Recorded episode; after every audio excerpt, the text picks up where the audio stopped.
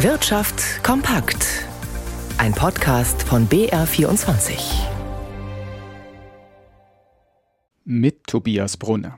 Vor ein paar Monaten hatte der Tankrabatt für viele Diskussionen gesorgt. Wurde der Rabatt weitergegeben oder nicht? Und gab es möglicherweise Preisabsprachen zwischen den Mineralölkonzernen? Um solche Fragen zu beantworten, hat sich das Bundeskartellamt den Tankrabatt näher angesehen. Über den Zwischenbericht zur Untersuchung Merte Burmeister. Ob die Mineralölgesellschaften tatsächlich Preise absprechen und ihre Marktmacht missbrauchen, das ist laut Bundeskartellamt sehr kompliziert und nur schwer festzustellen. Zunächst müsse die Bonner Behörde weiter untersuchen, ob die Unternehmen wirklich keinem wesentlichen Wettbewerb ausgesetzt sind und den Markt beherrschen. Und selbst wenn das Bundeskartellamt zu diesem Ergebnis käme, wäre es immer noch sehr schwierig, auch missbräuchlich überhöhte Preise festzustellen. Dafür seien die gesetzlichen Hürden außerordentlich hoch.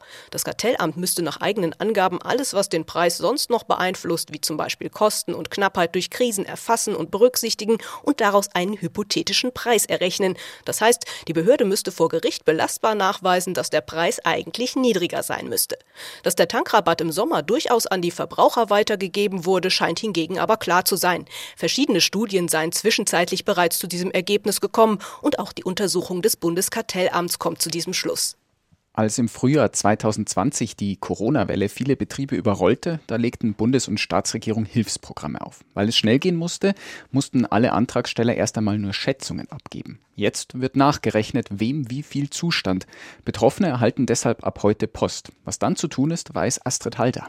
Unternehmen und Selbstständige sollen jetzt prüfen, wie hoch ihr Liquiditätsengpass zu Beginn der Corona-Pandemie im Frühjahr 2020 tatsächlich war. Wer damals Corona-Soforthilfen erhalten hatte, musste bei der Antragstellung die Summe nur schätzen.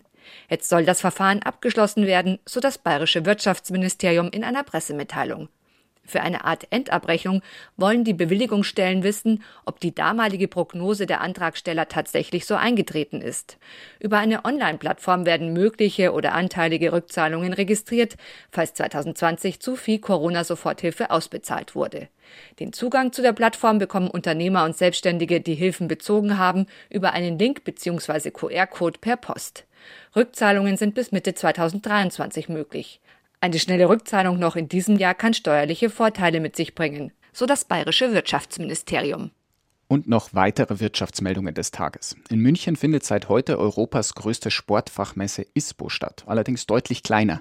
Im Vergleich zu 2020 ist die Zahl der Aussteller um 40 Prozent zurückgegangen. In der Autoindustrie normalisiert sich allmählich die Lage, was lange Lieferzeiten und Engpässe angeht.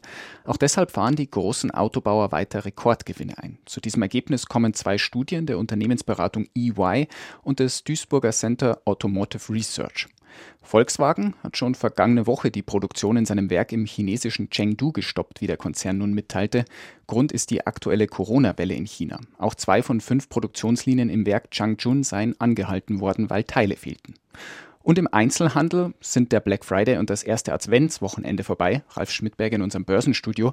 Wie zufrieden zeigt sich denn der Handel mit den Umsätzen? Ja, das kommt äh, ein bisschen drauf an, wen man fragt. Laut dem Handelsverband Deutschland ist jeder zweite Händler unzufrieden. In Bayern scheint es aber besser gelaufen zu sein. Hier spricht der Handelsverband Bayern von ordentlichen Umsätzen. Allerdings angesichts der enorm steigenden Preise sei man weit entfernt von Geschenkefieber und Massenansturm, heißt es. So wie noch vor der Corona-Pandemie haben die Kassen also nicht geklingelt, aber immerhin häufiger und lauter haben die Kassen geklingelt als in den vergangenen zwei Jahren. Da hat ja bei den stationären Händlern noch Maskenpflicht geherrscht. Also keinen Grund zur Klage scheinen offenbar am ersten Adventswochenende die Händler aus den Bereichen Unterhaltungselektronik, Kosmetik und Lebensmittel gehabt zu haben. Blicken wir an die Aktienmärkte, da herrscht heute auch nicht so richtig Kauflaune. Der DAX 0,8 Prozent im Minus, aktuell bei 14.424 Punkten.